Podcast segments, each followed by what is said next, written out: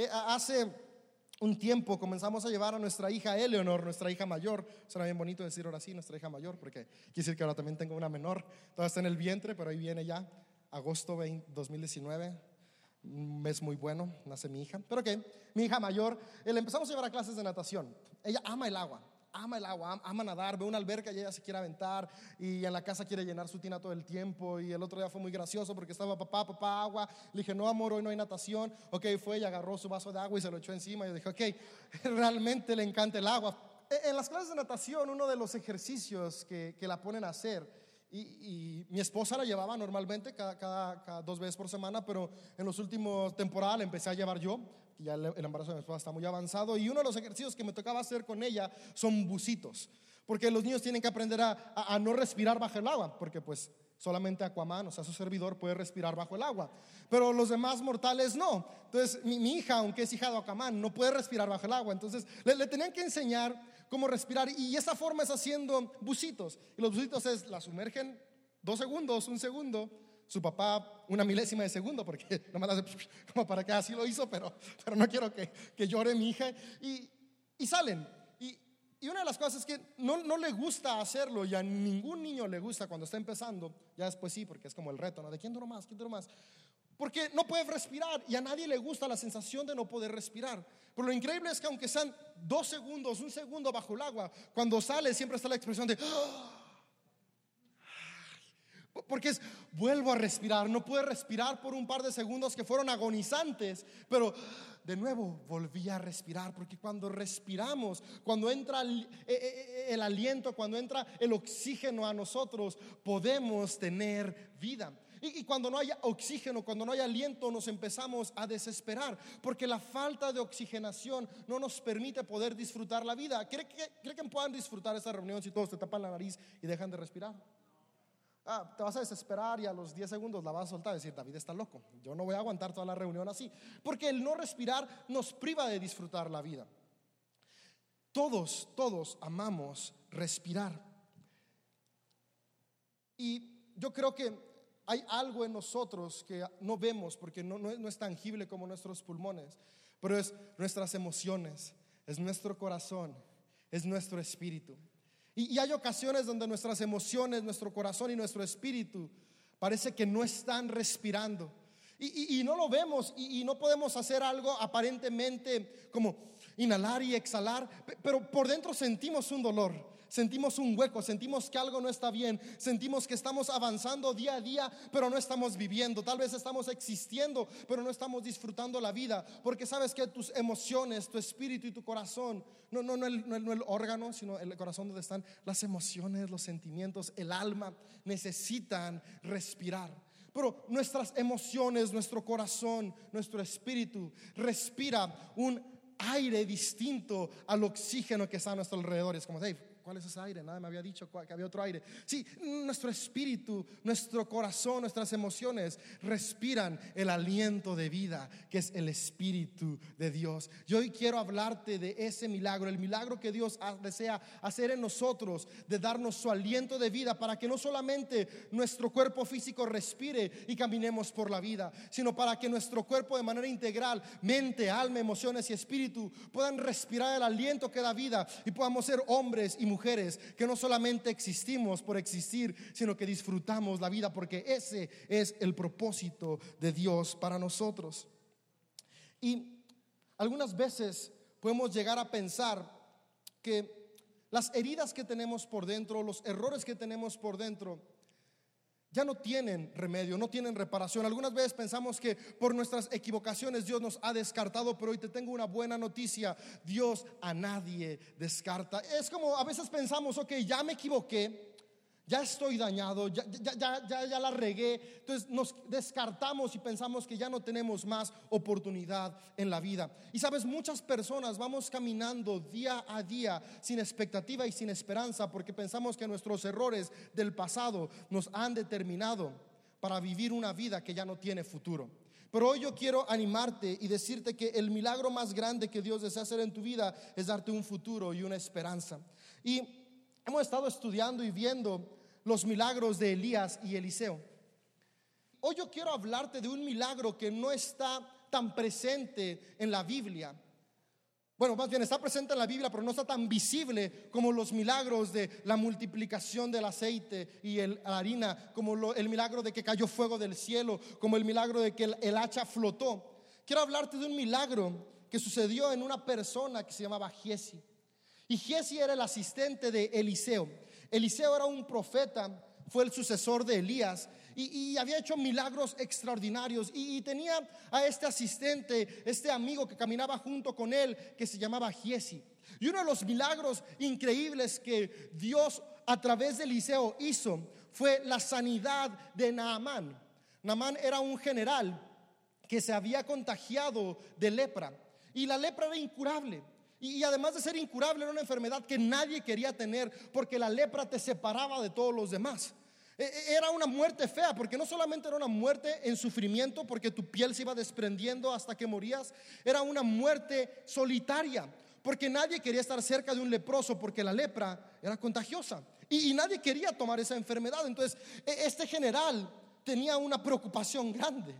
No solamente estaba destinado a morir de una manera que lo iba a hacer sufrir, sino estaba destinado a morir en soledad y escuchó que había un profeta que servía a un Dios que hacía milagros y va y se encuentra con Eliseo y Dios obra el milagro en Namán, que es una historia increíble que espero que tengamos la oportunidad de platicar y, de, escarbar en esta temporada. Pero en resumen, Dios obra el milagro sobre Namán y Namán es sano. Y Giesi estaba ahí viendo lo increíble que había sucedido. No solamente Giesi había experimentado este milagro, él había visto más milagros junto con Eliseo.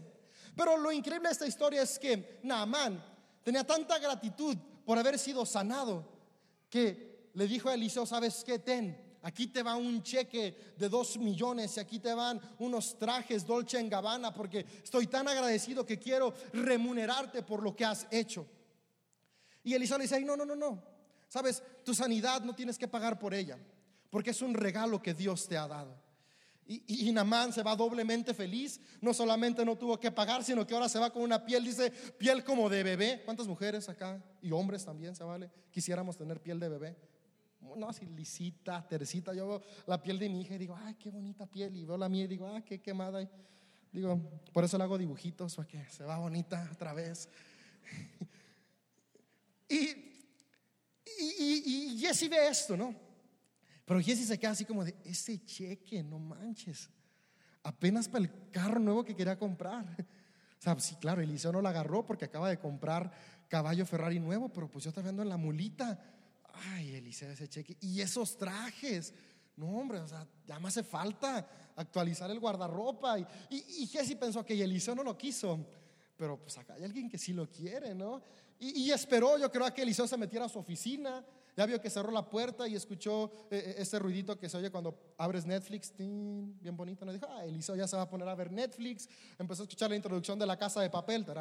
y dijo, ya estuvo, se va a quedar ahí entretenido durante varias horas. Es mi oportunidad. Y Jesse sale a alcanzar a Namán. Dice, la tengo burrita, pero corre rápido la burrita y se va a alcanzar a Namán. Le dice, hey, Namán, espérate, ¿qué crees?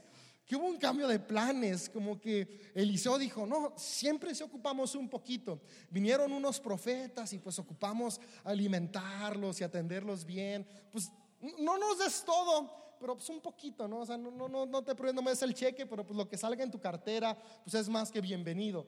Y, y le pide a Naamán, a nombre de Eliseo, algo para quedárselo él movido por la avaricia, movido por, por, por, la egolatría, por querer más, va en contra de algo que ya había dado Dios por gracia, Él va para poder recibir algo para Él de la manera equivocada. Sabes, Dios quiere bendecirnos de la manera correcta. Cuando Dios te bendice de la manera correcta, puedes disfrutar lo que Él te da. Pero Jesse no quiso esperar el proceso. Estamos viendo que el milagro viene en el proceso. Jesse quiso adelantarse al proceso y dijo, no, eh, el proceso está muy largo. O sea, sí vi que que Eliseo sanó a Namán, pero Namán tuvo que pasar un proceso muy largo. Yo mi milagro es de finanzas y yo lo veo aquí, así que yo veo la puerta abierta y no me espero, yo lo recibo. Y fue y lo agarró por su cuenta. Y regresa, muy escurridito, yo creo que la oficina de Giesi estaba al lado de la de Namán, digo, del lado de la de Eliseo. Y entra, dice aquí que no me escuche mi jefe, voy a guardar el botín que me traje, pero eh, él no contaba que Eliseo tenía camaritas, ¿no? y, sí, tenía un ojo en la casa de papel, pero tenía el otro ojo en la camarita y dijo, ya llegó este desgraciado y lo veo con cosas, déjame, voy a ver qué hizo el Giesi. Y sale, y Giesi como, ah, caray, tiene ojos en la espalda, y dice, no, no, no, los tiene allá en la camarita oculta. Y, y le dice, Giesi, ¿qué pasó? Y Giesi, no, pues nada, ¿cómo de que nada? ¿Qué traes ahí? No, no, no, me lo encontré tirado. No, no te lo encontraste tirado. Y en pocas palabras, eh, Eliseo le, confronta su error, le confronta la decisión que tomó basada en la avaricia y le dice, ok, ahora por lo que tú hiciste, la lepra que tenía Namán va a recaer sobre ti. Y en Segunda de Reyes 5, en el versículo 20-22, podemos ver esta historia. Si, si, no me crees lo que te cuento, puedes llegar a tu casa y leer Segunda de Reyes 5. Ahí vas a ver la sanidad de Namán y después en el versículo 20 vas a ver cómo sucede esto, donde le dice Eliseo, ok, por haberlo hecho así, la lepra de Namán va a venir sobre ti. ¿Te imaginas esa noticia? Qué horrible noticia la, de, haber sentido que era el mejor día de su vida. Yes, tengo traje nuevo y cheque nuevo para irme a la plaza. Ahora se había convertido en el peor día de su vida porque básicamente lo habían sentenciado a una muerte dolorosa y solitaria. Pero esto no es todo. Le dice, no solamente tú, Jesse, sino toda tu familia va a contraer esta misma enfermedad. No manches. Yo, no puedo imaginarme, imagínate que yo la riego y me dicen, ¿sabes qué? Pues vas a sufrir las consecuencias. Digo, ok, pues ni modo, me equivoqué. Pero tu esposa y tus hijas también es como de, espérate, ellas no hicieron nada. Y, y, y eso a mí, la verdad, no me cabía en la cabeza. Pero algo, algo que he entendido, algo que he comprendido es una realidad que tenemos que aceptar es que nuestras malas decisiones no solamente nos afectan a nosotros, afectan a los que nos rodean también, especialmente a los que más amamos. Y no es que Dios desea castigarnos, las consecuencias no son un castigo de Dios, Dios no es un Dios castigador, Dios es un Dios de amor. Es que nuestras acciones tienen una consecuencia. Y, nuestras consecuencias siempre van más allá de nosotros. Y las consecuencias de Giesi alcanzaron a su familia. Y por muchos años yo sí dije, qué triste, ¿no? Que Giesi, un hombre con tanto potencial, el potencial de poder ser el sucesor de Eliseo, un hombre que había literalmente dado todo por la causa de Cristo, el día de hoy por una mala decisión, estaba condenado a una muerte sola y dolorosa. Y tal vez tú hoy o alguien cerca de ti puede sentirse como Giesi. Yo muchas veces me he sentido como Giesi. He sentido que una mala decisión ya me ha descalificado para poder cumplir mi propósito, para poder cumplir los planes que Dios tenía para mí. Que una mala decisión me descalifica como esposo. Una mala decisión me descalifica como padre, me descalifica como una persona que puede dirigir un negocio, me descalifica como una persona que puede compartir del amor de Dios a través de a otros a través de la predicación. A veces malas decisiones me hacen pensar que ya estoy descalificado para siempre. Y yo creo que Jesse ese día se agüitó y lloró porque no solamente una enfermedad había venido sobre él, sino que su futuro se estaba muriendo junto con su enfermedad. Yo no me imagino la agonía que él atravesó, pero creo que no fue nada bonito. Pero si sigues leyendo la Biblia, la Biblia siempre tiene finales felices. Siempre tiene finales felices. Y en Segunda de Reyes 8 hay un pasaje que me llama mucho la atención. Sabes, tú y yo lo leemos y parece como que nada más pasaron cinco minutos, o depende si lees muy despacito, 15 minutos. Pero la realidad es que entre un capítulo y otro hay varios años de distancia y me encantaría que leyéramos Segunda de Reyes 8 todos juntos. Bueno, lo voy a leer yo y ustedes lo ven en las pantallas. Voy a leerles del verso 1 al 16. Y dice, Eliseo le había dicho a la madre del niño que había resucitado, otra historia que tienes que leer en Segunda de Reyes más atrás, tienes que leer, están bien chidas las historias. Toma tu familia y múdate a otro lugar, porque el Señor ha decretado que habrá hambre en Israel durante siete años. Entonces la mujer hizo lo que el hombre de Dios le indicó. Tomó a su familia y se estableció en la tierra de los filisteos por siete años. Una vez que pasó el hambre, la mujer regresó de la tierra de los filisteos y fue a ver al rey para recuperar su casa y sus tierras. Cuando ella entró, el rey estaba conversando con Giesi, el sirviente del hombre de Dios. Como para que no quede duda, para que no digas que era Giesi, el tocayo del que le ayudaba a Eliseo. No, no, no, es Giesi, el sirviente del hombre de Dios. Para que no haya duda, el mismo Giesi que unos capítulos atrás vimos que estaba condenado a morir solo y en sufrimiento, Bueno, no tan solo va porque su familia se iba a morir con él, pero que más feo todavía. más feo ver que los demás están muriendo por tu culpa. Eh, este hombre, unos años después, ahora está en la presencia del rey.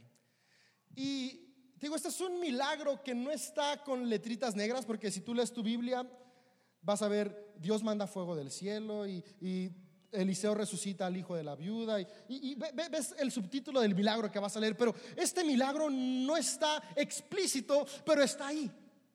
Porque años después, Giesi está en la presencia del rey. Y déjame decirte algo, un leproso no podía estar en la presencia de un rey. ¿Tú crees que iban a permitir que alguien con una enfermedad terminal y contagiosa se acercara al rey de una nación?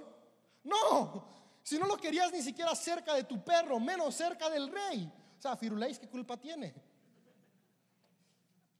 Menos lo quieres cerca del rey. Esto me habla de que Jesse recibió su milagro entre Segunda de Reyes 5 y Segunda de Reyes 8. Jesse estaba condenado a morir en soledad, pero Dios tuvo misericordia y gracia de él y obró un milagro en medio de un proceso que tú y yo no leemos, pero sé que sucedió.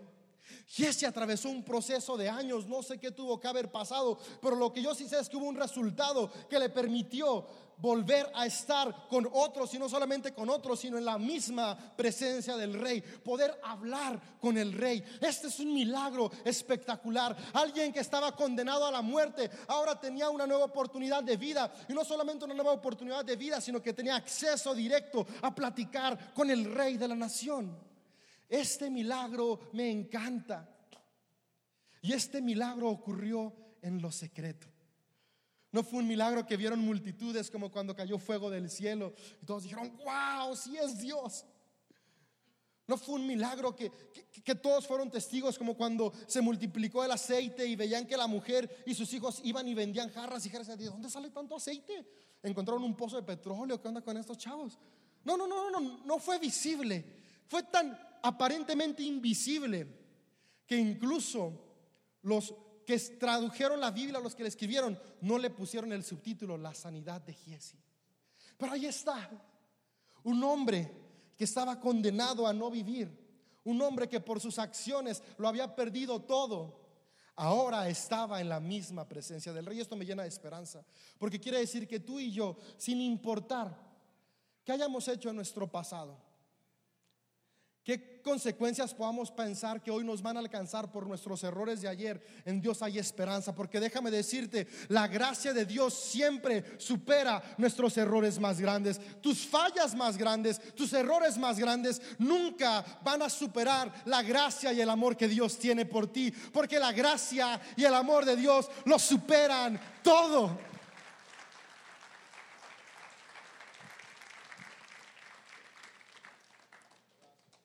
Y ese milagro es para mí el milagro más extraordinario que cualquier ser humano puede experimentar. Y me encanta este milagro porque, sabes, tal vez, no, de hecho no tal vez, no, no todos en la época de la hambruna pudieron experimentar que se multiplicara el aceite y la harina. No todos pudieron ver el fuego descender. Es más, solamente Elías oraba y descendía el fuego. Pero cuando los demás oraban no pasaba esto. Y, y sabes que hay milagros que tal vez tú y yo no vamos a ver con nuestros ojos o que no vamos a poder acceder a ellos. Tal vez, siendo honestos, nunca vas a tener millones en tu cuenta de banco por más que ores. Puede que sí, puede que no, no sé. Puede que sí, espero que sí, pero, pero no te lo puedo asegurar. No, no puedo asegurarte yo tampoco que, que Dios va a restaurar al 100% tu cuerpo físico. Algunas veces sí, otras veces no. La verdad, solamente cuando esté en el cielo voy a poder decir a Dios, Dios, ¿por qué a veces sí y a veces no? Pero un milagro que yo sí puedo asegurarte, decirte esto te pasa porque te pasa, es que Dios puede, desea y anhela restaurar tu corazón, tu alma y tu espíritu que antes estaba muerto y ahora puede tener vida. Y cuando tu espíritu es restaurado, tu corazón es restaurado, tu futuro es restaurado hay esperanza sin importar las demás circunstancias que están a nuestro alrededor, porque hay vida dentro de ti. Y, este milagro a mí me fascina. Y algo de lo que me fascina es que es un milagro que sucedió en lo secreto. Y sabes, el milagro más grande que Dios desea hacer en tu vida Es un milagro que sucede en lo secreto, un milagro que sucede en la intimidad de Dios y tú. A, veces minimizamos el pasar tiempo con Dios, pero el pasar tiempo con Dios realmente es la puerta que nos abre al milagro más grande, el milagro que nos recuerda, tu vida no ha llegado al final. Tus errores no definen quién tú eres. Tus fallas no determinan tu identidad. Sabes, las fallas que tú has cometido no son más que, como dijo el profeta mexicano, una piedra en el camino. Solo que se equivocó, porque tu destino no es rodar y rodar. Tu destino es avanzar en la vida como la luz de la aurora que va en aumento y en aumento hasta que el día es perfecto. Tus fallas no te definen, tus errores no te definen. Lo que te define es la gracia y el amor de Dios. Lo que Dios dice que tú eres y Dios dice que tú eres más que vencedor. Tú eres más que suficiente. Aparentemente, Giesi había sido definido por un error, pero la gracia de Dios fue más grande y lo restituyó de estar exiliado a estar en la presencia del rey. Amigo, amiga, tú hoy no estás destinado a estar exiliado, a estar solo. Tu destino es estar en la presencia del rey de reyes, hoy y siempre. Es por eso que el milagro más grande que podemos experimentar es ese. La restauración de nuestro corazón, la restauración de nuestras emociones. Y ese necesitaba ser limpio. Tú y yo hoy necesitamos ser limpios y las escrituras dicen que Dios nos limpia y nos deja tan limpios como la blanca nieve y no la blanca nieve de la lepra, no, no, es, es solamente una metáfora de qué tan limpio vas a estar. Él murió en la cruz para que tú y yo hoy fuéramos restituidos. Y yo no encuentro lo que sucedió con Giesi entre la enfermedad y el milagro. Entonces no te puedo dar pasos prácticos de qué sucedió aquí para que tú y yo podamos pasar de la muerte a la vida. Pero me encanta que aunque la Biblia fue escrita en diferentes etapas por diferentes autores, al final de cuentas cuenta una misma historia. Y esta historia es que Dios amó tanto al mundo que vino para rescatarlo. Y esta historia es que no hay otro Dios más grande y otro rey más que Jesús. Y esta misma historia podemos encontrarla desde Génesis hasta Apocalipsis. Por eso, aunque no encuentro la respuesta de lo que Giesi hizo para recibir este milagro tan increíble en Segunda de Reyes, sí la encuentro en la palabra de Dios. Y quiero contarte algunos pasos prácticos que pueden ayudarnos a ti y a mí a recibir el mismo milagro que Giesi recibió. Es decir, aquello que hoy parecía muerto en nuestras vidas por las decisiones que tomamos. Tal vez hoy parece que tu matrimonio está muerto, tal vez hoy parece que tus finanzas están muertas, tal vez hoy parece que tus emociones, que tu relación con Dios está muerta. Dios tiene la última palabra y así como Dios tuvo gracia por Jesse, Dios quiere tener gracia por ti. Y, yo encuentro que sí podemos hacer en ese inter entre que nos sentimos muertos a que somos llevados a vida en Ezequiel. Y es por eso que comencé leyéndote Ezequiel. Y Ezequiel, en el capítulo 37, voy a contarte la historia, puedes leerla en tu casa. Vemos que Ezequiel era un profeta de Dios. Y Israel estaba atravesando una situación difícil, como siempre. O sea, la verdad, si ves, desde que empezó Israel hasta nuestros días, siempre están atravesando situaciones difíciles. Y déjame decirte por qué. Porque son humanos, como tú y como yo. Tú y yo siempre atravesamos dificultades, pero lo que me encanta es que siempre en medio de la dificultad Dios salía con una respuesta para ayudarlos y liberarlos. Así que quiero que te lleves esa esperanza. Cada dificultad que atraviesas, Dios tiene una solución para ti. Rezando, e-, Ezequiel era un profeta como Eliseo. Y estaba Israel viviendo una época difícil porque ahora todo Israel era cautivo. Todo Israel había sido llevado cautivo, ya no estaban en su casa, no eran libres, ahora eran cautivos. Y dice lo siguiente, Ezequiel dice que el Señor tomó a Ezequiel y lo llevó a un lugar. Y cuando estaban en ese lugar, dice, el Señor puso su mano sobre mí y fui llevado por el Espíritu hasta un valle que estaba lleno de huesos. El Señor me condujo entre los huesos que cubrían el fondo del valle. Estaban todos desparramados por el suelo, por todas partes y completamente secos. Luego me preguntó, Hijo de hombre, ¿Podrán estos huesos volver a convertirse en personas vivas? Imagínate la historia, ¿no? Yo me imagino que ese valle al que fue llevado había sido un, un campo de batalla. Yo creo que ahí sucedió una guerra y en esa época pues nadie se llevaba a, los muertos después de una guerra tan grande y estaba llena de cadáveres. Cadáveres que ya se habían descompuesto a tal punto que habían quedado solamente los huesos, y no solamente los huesos, sino huesos secos. Y, es un lugar al que nadie quiere ir. Por eso Dios lo llevó, ¿no? Porque Ezequiel no iba a ir por su propia cuenta. Ay, como que hoy me desperté con ganas de ver huesos. Ah, ya sé a dónde voy a ir, al Valle de los Huesos Secos. Todavía no les llaman así, pero ahora que yo vaya se va a poner así y hasta la Biblia va a estar el Valle de los Huesos Secos. No, no, no. Nadie quiere ir a un lugar de muerte. Porque la muerte es desesperanzadora y todos lo que estamos buscando es esperanza. Por eso ves películas que tienen finales románticos y felices, porque tu corazón anhela esperanza. Por eso te gusta ver películas donde el príncipe besa a la princesa, porque es como de, ay, que me besen. Por eso hombres besan a sus esposas. Novios todavía no. Bueno, de piquito. Pero adolescentes no, nada, ni en el cachete. Porque buscamos esperanza, por eso nos gusta ver las películas, no, no sé, como, como Ocean Eleven, ¿no? Ah, mira, estos compas ocupaban dinero y pues robaron el banco, sí, pero bien chido y ganaron y, y al final se lo quedaron todo, porque estamos en la búsqueda de, de, un final feliz, en la búsqueda de la esperanza. Por eso nadie vamos en búsqueda de lo desesperanzador, nadie iba a este valle de huesos secos, porque nadie nos atrae la muerte. Pero desafortunadamente, aunque a nadie nos atrae la muerte, muchas veces nuestras decisiones nos llevan a la muerte. Tal vez no física, tal vez sí, pero por dentro de nuestras emociones, nuestro espíritu, nuestro futuro. Y, Dios lleva a Ezequiel a este valle de huesos y le hace la pregunta, ¿tú crees que estos puedan volver a vivir? Ah, la verdad es que si a mí me hubieran hecho esa pregunta, yo digo, ah, ya están secos. No, ni siquiera como momias, ¿no? Porque una momia pues tiene huesos y tiene la piel ahí pegada, toda seca, pero estos ni siquiera eran momias. No eran zombies, eran huesos secos. Pero me encanta la respuesta que Ezequiel le da a Dios. Ve la respuesta que Ezequiel le da a Dios. No le dice, yo creo que su mente sí pensó, da Dios, pues no, no pueden vivir, son huesos secos, pero él no respondió con lo que sus ojos veían, él respondió con lo que él conocía de Dios y le dice,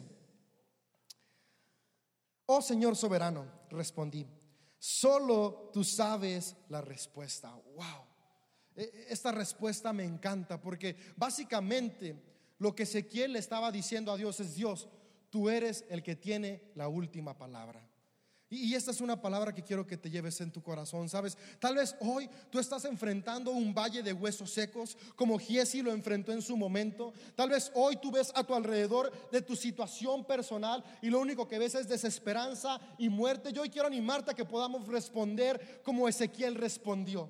En medio de lo que parecía que no tenía esperanza, Ezequiel lo dijo, no Dios, son huesos secos. Ezequiel dijo, solamente tú tienes la respuesta.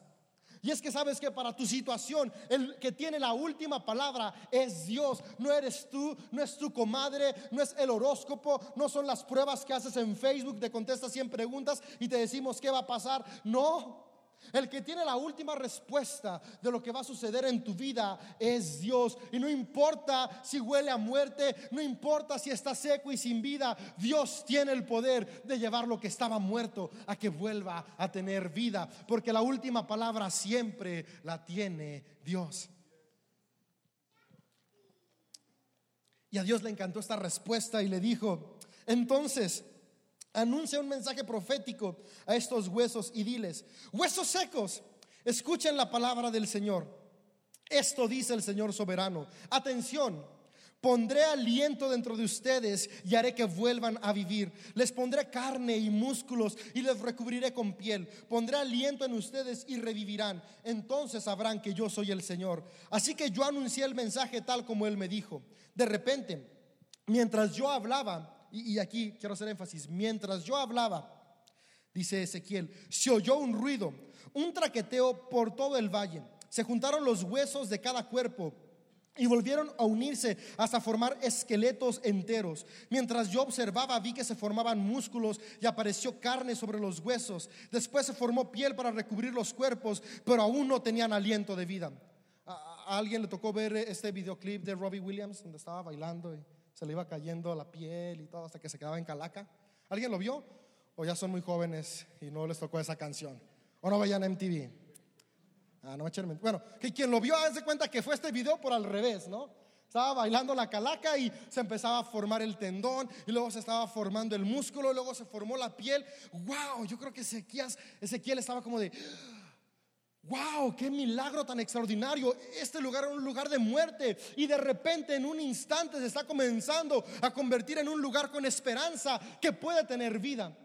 Porque dice que los cuerpos se formaron, dice, pero estos cuerpos aún no tenían aliento de vida. Ahora sí, de ser un valle de huesos secos, ahora era un valle de zombies. Cuerpos sin vida. Eso es un zombie, ¿no? Un muerto viviente o algo así. Ahora estaban ahí. Y dice, luego el Señor me dijo, hijo de hombre, anuncia este mensaje profético a los vientos. Anuncia un mensaje profético y di, esto dice el Señor soberano, ven oh aliento, ven de los cuatro vientos y sopla en estos cuerpos muertos para que vuelvan a vivir. Así que yo anuncié el mensaje como Él me ordenó y entró aliento en los cuerpos, todos volvieron a la vida. Puedes decir conmigo, todos volvieron a la vida. No hubo unos sí y otros no, todos volvieron a la vida, porque la gracia de Dios no es para unos cuantos, la gracia de Dios es para todos, porque el amor de Dios no es para unos cuantos, el amor de Dios es para todos. El poder de Dios no obra en unos cuantos, Dios no tiene favoritos, Dios te ama a ti de la misma manera que ha amado a cada ser humano sobre la faz de la tierra, porque su gracia es para todos. Todos volvieron a la vida. Todos tenemos la oportunidad de ser llenos del aliento de Dios y volver a tener vida. Me encanta cómo cierra esta historia, porque dice, luego me dijo, hijo de hombre, estos huesos representan a la gente de CDO. Ellos dicen, nos hemos vuelto huesos viejos y secos, hemos perdido toda esperanza, nuestra nación está acabada. Por lo tanto, profetiza y diles. Y yo hoy les digo esto de parte de Dios. Esto dice el Señor soberano, oh pueblo mío, abriré las tumbas del desierto y haré que te levantes. Luego te regresaré a la tierra de Israel. Cuando esto suceda, pueblo mío, sabrás que yo soy el Señor. Dios le mostró esto a Ezequiel para decirle esto mismo que hice con estos huesos sin esperanza. Voy a hacerlo con personas que hoy parecen no tener esperanza. Si Dios pudo volverle a dar vida a unos huesos secos, ¿te imaginas que no puede hacer contigo que además de hueso tienes carnita y algunos tenemos bastante? Si pudo hacer maravillas con huesos secos, ¿qué no puede hacer con personas jugosas como todos nosotros? Hay esperanza para ti. No importa qué tan seca se vea tu temporada. No importa si el día de hoy tú te sientes como Israel, dice, no dice que Israel eran puros viejos, eran, eran puras personas viejas con huesos secos, no dice, no, nos hemos vuelto, ellos sentían que, que sus errores, que sus equivocaciones los habían llevado a ser huesos secos sin esperanza. Tal vez hoy tú sientes que no hay esperanza para poder emprender lo que has soñado. Tal vez hoy sientes que no hay esperanza para que tu corazón sea restaurado de lo que te han lastimado. Tal vez sientes que no hay esperanza para recibir un milagro de sanidad en tu cuerpo. Pero sobre todo tal vez sientes que no hay esperanza para poder ser amado por Dios. Hoy yo quiero decirte que hay esperanza para tu vida. Dios desea que lo que ha muerto en ti vuelva a vivir. Hoy que murió en tu corazón, murió la fe. Tal vez has orado por tantos años Dios haga el milagro y no ha pasado. Y tal vez esta semana fue la semana donde dijiste, ¿ya para qué? Hoy Dios te dice, hey, yo quiero volver a reavivar tu fe. Tu fe parece que está sin esperanza. Hoy yo quiero darle esperanza para que vuelvas a orar creyendo que yo lo puedo hacer. Tal vez has creído que tu relación con tus hijos ya no tiene más remedio, ya has decidido darte por vencido, decir, ok, ya cada quien por su lado. Hoy Dios quiere recordarte que Él, los huesos secos de tu relación con tus hijos, puede restaurarlos y volver a traer vida donde antes no había nada. Dios desea recordarnos que Él puede llevarnos de la muerte, del destino de estar solos y muertos, a la vida en la presencia del Rey. Dios hoy desea que cada uno de nosotros experimentemos el milagro de Giesi. Estábamos sin esperanza por nuestros errores. O tal vez estábamos sin esperanza por los errores de los que nos rodean. Pero hoy Dios te dice, mi gracia es más grande que eso. Él nos restaura. Me encanta cómo dice Dios que les dio una nueva vida. Y, Y es que a veces pensamos que Dios solamente va a repararnos. Pero Dios no solamente nos repara, Dios nos restituye. Y es que hay una diferencia entre reparar y restituir. Comencé hace rato contándote que cuando se te descompone un celular, pues te lo pueden reparar. ¿Y alguien le ha reparado un celular? Ya no es lo mismo. Eh, esta iPad, eh, eh, hace como dos meses estaba para subir a predicar y la tenía ahí en la mesita y se me cayó y se quebró toda la pantalla, así de, ay, ah, Dios, iba a predicar con ella y se quebró, ¿por qué? A veces hacemos esas preguntas tontas, ah, si yo vengo a servirte, no, pues porque la vida pasan errores y pasan cosas. Yo, número uno, no le puse su funda, como hoy tampoco, es que se la quité, porque como la usa mi hija es rosita, y pues dije, ay, qué pena subir con una funda rosita, aunque es de mi color favorito, pero ok. E, el chiste es que la pantalla se rompió toda y ya no servía el touch y la llevamos a reparar. Y ahora ya tiene otra pantalla nueva y el touch, pero ya no es lo mismo. Es un touch más chafa porque ya tarda más en responder y ve, le quiero bajar el teclado desde que empecé y no se ha querido bajar porque a veces hay que tratarla con dureza. Y, y ya no quedó igual, funciona así, pero ya no quedó igual el iPad. Ah, todavía puedo predicar con ella y puedo seguir leyendo y mi hija ve ahí YouTube Kids, pero, pero ya no es lo mismo. Funciona, pero no es igual. A veces pensamos que así Dios va a hacer con nuestra vida, ¿no? Ok, si Dios es bueno y, y, y nos va a reparar. Y a veces vamos por la vida caminando como reparados, ¿no? Ok, si Dios me reparó, pero ah, sigue estando ahí como la cicatriz y sigue estando ahí ah, el, error, el recuerdo del pasado. Pero sabes que Dios no quiere nada más restaurarte. Me encanta como dice eh, Efesios 2. Si me lo ponen por favor, Efesios 2.4. Ve lo que dice Efesios 2.4. Dice lo siguiente. Um, ok, se los acá. Ahí está. Dice, pero Dios es tan rico en misericordia y nos amó tanto. Puedes decir, me amó tanto. Que a pesar de que estábamos muertos por causa de nuestros pecados, Jesse estaba muerto por causa de sus errores. Todavía no se moría, pero ya estaba muerto. ¿Alguien ha visto Breaking Bad? ¿O soy el único acá que le gusta ver series? ¿Sí va? Ah, hay un corrido que le cantan a Heisenberg. Si no sabes quién es Heisenberg, tienes que ir corriendo a ver Breaking Bad. Hizo el corrido. Él ya está muerto, nada más que todavía no lo sabe. Y, y Jesse estaba así, ¿no? Ya sabía, estaba muerto, pero todavía no llegaba. Y, tú y yo tal vez hoy eh, estamos en ese momento donde sentimos que estamos muertos o algo está muriendo en nosotros. Y, dice la Biblia que Dios nos amó tanto que a pesar de que estábamos muertos a causa de nuestros errores, porque pecado es eso, error, equivocación, nos dio vida cuando levantó a Cristo de los muertos. Qué increíble. Dice, Dios te amó tanto que aunque tus errores te habían hecho a alguien muerto, a alguien sin esperanza, Dios ahora lo que hace es que te da vida, así como levantó a Cristo Jesús. Dice, es solo por la gracia de Dios que ustedes han sido salvos. Y esto me encanta, porque no vas a salir de ese lugar pensando, ¿qué tengo que hacer para recibir esa gracia? La gracia es justamente eso, un regalo que Dios te da porque te ama, porque te ama Dios hoy te saca de muerte y te lleva a vida. Dice, pues nos levantó de los muertos junto con Cristo y nos sentó en los lugares celestiales porque estamos unidos a Cristo Jesús. De modo que en los tiempos futuros Dios puede ponernos como ejemplo de la increíble riqueza de la gracia y la bondad que nos tuvo. Sabes, en CDO decimos que somos una iglesia que quiere influenciar al mundo. La mejor manera de influenciar al mundo es que tú y yo seamos un ejemplo, que las personas puedan ver en nosotros que antes estábamos muertos, pero ahora estamos vivos. Nuestras emociones estaban muertas, pero Dios las restauró y ahora están vivas. Nuestra esperanza había muerta, nuestras relaciones habían muerto, pero ahora Jesús las resucitó. Nuestra economía estaba muerta. Cuando digan, híjole, esa era la vecina que siempre pedía prestado, ¿cómo es que ahora ella es la que presta? Porque Jesús resucitó tus finanzas. Esa persona estaba dictaminada para morir, ¿cómo es que ahora camina entre nosotros? Porque Jesús restauró su cuerpo, porque Dios desea hacer el milagro en tu vida, llevarte de lo que no tenía esperanza a una nueva esperanza. Y me encanta cómo cierra el versículo 10. Vamos a aventarnos hasta el 10, Efesios 2.10. Dice, pues somos la obra maestra de Dios. Él nos creó de nuevo en Cristo Jesús, a fin de que hagamos las cosas buenas que nos preparó para nosotros tiempo antes. Eres la obra maestra de Dios.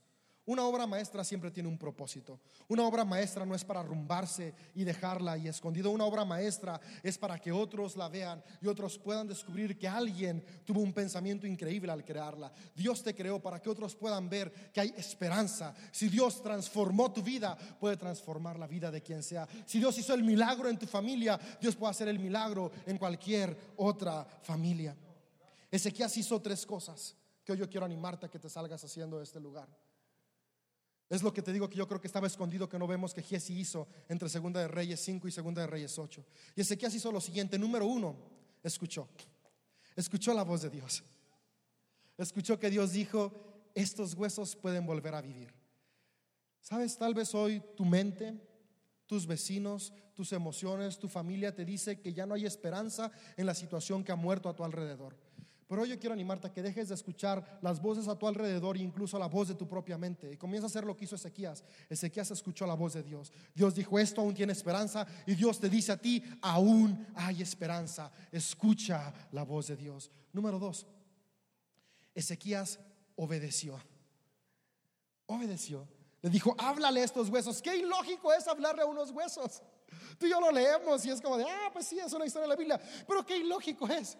Pero Ezequías obedeció. Me encanta, ¿te acuerdas que te dije? Pon atención aquí, decía, mientras Ezequiel hablaba, los huesos restauraron. Vimos que el milagro está en el proceso. Mientras Ezequiel obedecía, algo que no tenía lógica, pero lo obedeció, Dios hizo lo imposible. Escucha la voz de Dios, pero también comienza a obedecer a Dios. Tal vez Dios hoy te está diciendo, perdona. Dios, ¿cómo que perdone lo que me hicieron? Tú no sabes, claro que Dios sabe lo que te hicieron. Obedece. Aun cuando parece no tener sentido, Dios obra en medio de la obediencia. Sé generoso. Ayuda a tu vecina. Dale un taco al que va caminando. Pero Dios nada más me alcanzó para comprarme tres taquitos. ¿Cómo que le dé uno a él? Sé generoso, obedece. Porque el milagro está en el proceso. Escucha la voz de Dios. Obedece. Sé responsable en tu casa. Dios, pero mis amigos, pues que tus amigos tienen su casa también. Sé responsable en la tuya. Obedece la voz de Dios. Toma un tiempo para orar y leer, pero Dios, ¿cómo voy a leer y orar si ni siquiera te siento? Obedece la voz de Dios, escucha, obedece. Y tercero, tercer cosa práctica, y esta me encanta, profetiza.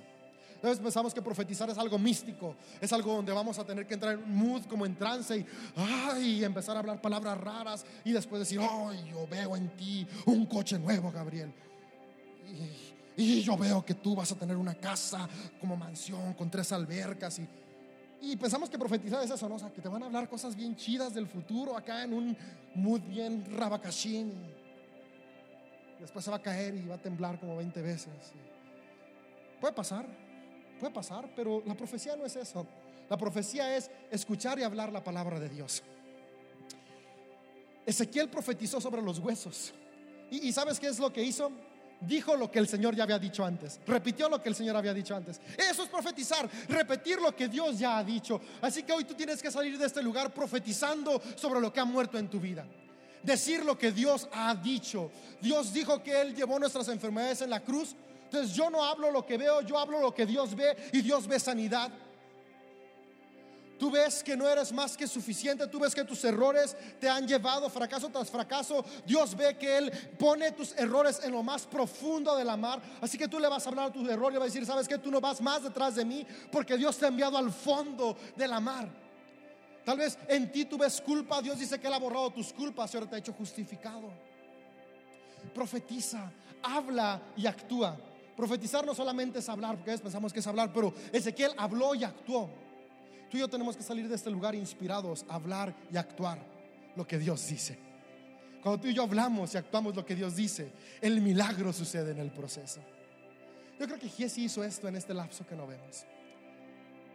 Escuchó que había un Dios que había sanado a Namán, que podía sanarlo ahora él también. Tuvo que haber hecho algo, yo no sé qué hizo, pero obedeció algo que no está ahí.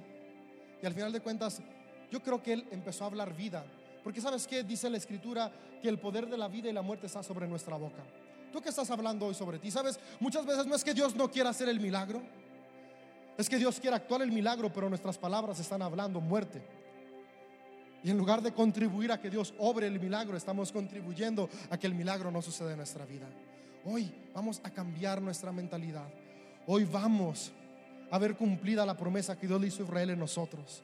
Soplaré aliento de vida sobre ustedes. Y, por eso le puse esta charla, vuelve a respirar. Y quiero invitarte a ponerte de pie.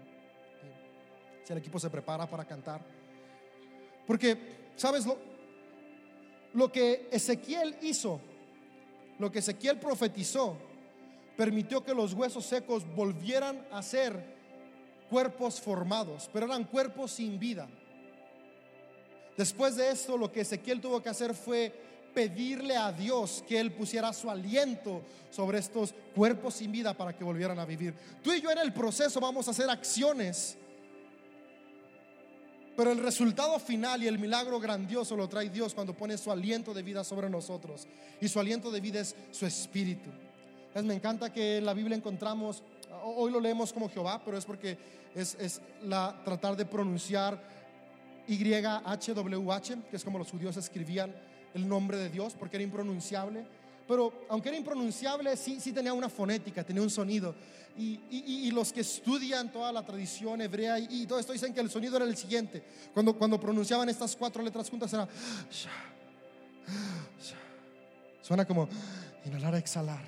Porque lo que estaban diciendo ellos, eh, lo que ellos querían representar es, Dios es el aliento de vida. Eh, Dios es la vida. La vida es por Dios. Podemos respirar por Dios. Podemos existir por Dios. Porque Dios es eso, es el aliento de vida. Dios hoy desea que su espíritu repose en ti para que traiga vida sobre aquello que había muerto. Tú y yo vamos a hacer lo posible. Acuérdate, el milagro está en el proceso. Vamos a escucharlo a Él, vamos a hablar y hacer como Él nos dice, a obedecer. Pero en ese proceso de que tú y yo hacemos lo posible, Dios hace lo imposible porque solamente Dios pudo quitar la lepra de Giesi. Y hoy Dios desea quitar cualquier lepra que haya en tu corazón, en tus emociones, en tu cuerpo, en tus relaciones.